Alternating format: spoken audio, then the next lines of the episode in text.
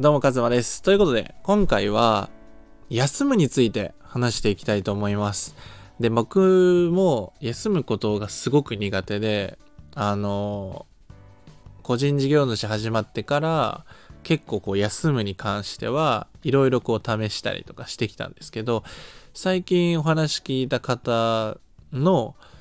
すっごく素敵な休むエピソードが素敵だったので今回はシェアしたいと思います。あの休むのが苦手な方が多分僕のこのね聞いてくださる方多いんじゃないかなと思うので話していきたいと思うんですけどその皆さんタスクとかこう毎日あると思うんですよ。これやってあれやってっていうね。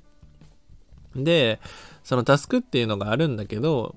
自分をいたわるっていうタスクは僕たちって苦手だよねっていう話をしてたんですよ。ああ、確かにそうっすね、みたいな。タスクできなかったら落ち込むじゃん。でも、何もしないっていうタスクは僕たちやんなくても責めないよね、みたいなことを言ってて。で、その、じゃあ僕たちの仕事って何なんだろうねっっていう話になったんですよ。で、あ、確かにみたいな。僕だったら楽しいことすることですかねみたいな。そうだよねみたいな。で楽しいことするためには体が大事やんなとか、心が大事やんなとか。確かにそうっすねみたいな。でも、その、最近焦るよなみたいな。うん。で、この社会の流れとかも早いよなって。確かに早いっすね。で、その、それって人間のリズムと合ってないよなっていう話になえ、どういうことですか？その人間のリズムって、まあ、ゆっくりする時間って必要やんかって。寝る時間も必要やんかって。で、寝るってコスパめっちゃ悪いと思うよ。みたいな確かにそうっすね。みたいな。8時間とか寝なあかんやん。みたいな。でも寝な、寝だめもできんやん。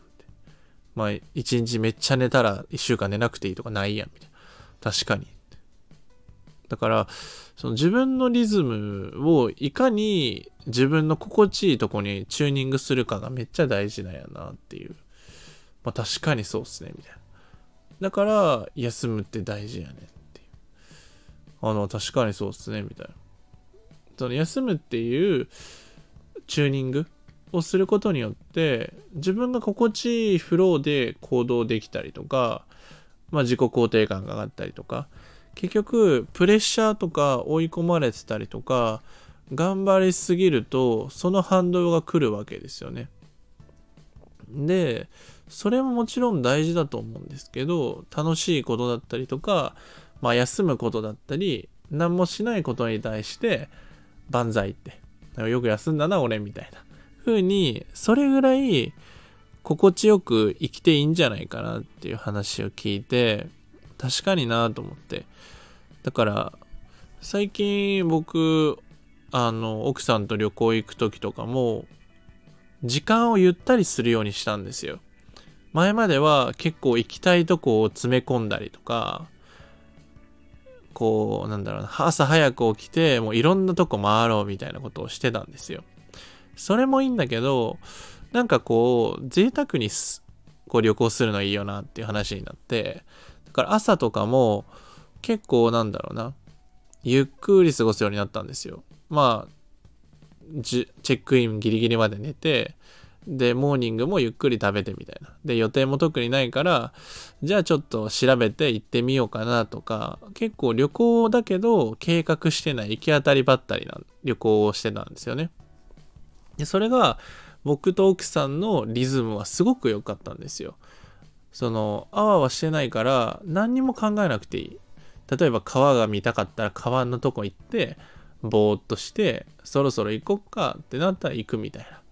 で、夕日を見たりとか、その地球の流れに沿った生き方をする。その時は、まあ SNS だったりとか、なんだろうな。インスタグラムだったりとか、そういうものじゃなくて、自分の心地いいなって思うこととか、人生で大事なことってそんなにないよなと思って。SNS を見ると、なんかこう、フェイクな幸せがすごく溢れていて、まあなんか、なんだろうな、整形しましょうとか、なんだろう、脱毛しないとダメですよ、みたいな。別に何でもいいよねって思うんですよ。したいことをすればいいと思うし。ただ、その世間とか社会の流れに、と自分自身の流れとかリズムが合ってないっていうことがあったりするので、だから僕は休む日を、あの、毎月最初ら辺に決めるんですよ。頭1日2日ぐらいに、この日は休もうとか、僕だったら基本的に日曜日だったりとかはもう奥さんとゆっくりする日って決めていて、で、よっぽど何かない限りは休む日にしているんですけど、そんな風に休む日だったりとかを決めるといいです。あの、毎日タスクに追われてる日々の中に自分が休むっていうタスクだったり、例えば自分と向き合う時間っていうのを1日10分でもいいから、あの、取り入れたりとか、ぜひ、こう自分にフォーカスを当ててあげる時間を作るとすごくいいと思います。例えば僕のコーチングだったら、あの日報だったりとか LINE で毎日送ってもらってるんですよ。で、それは何でなのかっていうと、自分と向き合う時間を作ってもらったりとか、毎日やっぱりコミュニケーションをとる。自分の人生に対してより楽しくなるように、より自分のリズムがこう軽やかになるようにどうしたらいいのかっていうのを毎日作戦会議したりしてるんですよね。そういうふうに密にやっぱりコミュニケーションをとっていくと、いろんな気づきだったり、こう発見があって、すごく楽しいんですよね。で、無理しせずにとか。で、自己肯定感も上がっていくし、続けられることだったりとか、その、否定されずに、次こういうふうにやってみましょう。あ、これだったらできるかもしれないとか、そういうヒントが毎日溢れている、このちょっとした工夫とか、環境づくりで、めちゃくちゃ楽しくなるんですよね。だから、休むっていうことは、僕はリズムを作ることだなっていう話を聞いたので、あの、ぜひ皆さんも自分の中のリズムっていうのを整えてみるのもいいんじゃないかなと思います。ということでね、あの、今は僕は横になりながら話してるんですけど、いつもやったらね、あの、スタンディングデスクで、あの、話してるんですが、まあ、休むっていうことも兼ねて、ちょっと僕も実践ベースでやろうかなと思って今横になって話しています。ということでね、今回は休むについて話しました。ぜひ皆さんも自分の中で休むとか何もしないとか、あの、アナログな生活を送ってみるのもすごくいいのかなと思います。そうすることで、あの、他人軸だったりとか、周りに流されたりとか、必要以上にね、不安を感じなくなったりします。あの、結構 SNS の影響が大きいと思うので、ぜひ、あの、心地いい空間だったりとか、環境づくりっていうのをしていくといいんじゃないかなというふうに思います。そんなわけで、今回の音声はこれで以上になります。まだね、公式 LINE だったりとか、動画講座だったりとか、まだ受けられてない方は、ぜひ下の概要欄から公式 LINE 追加していただければなと思います。ということで皆さんも自分の人生楽しんでいきましょう。ということで本日の音声はこれで以上になります。ではまた。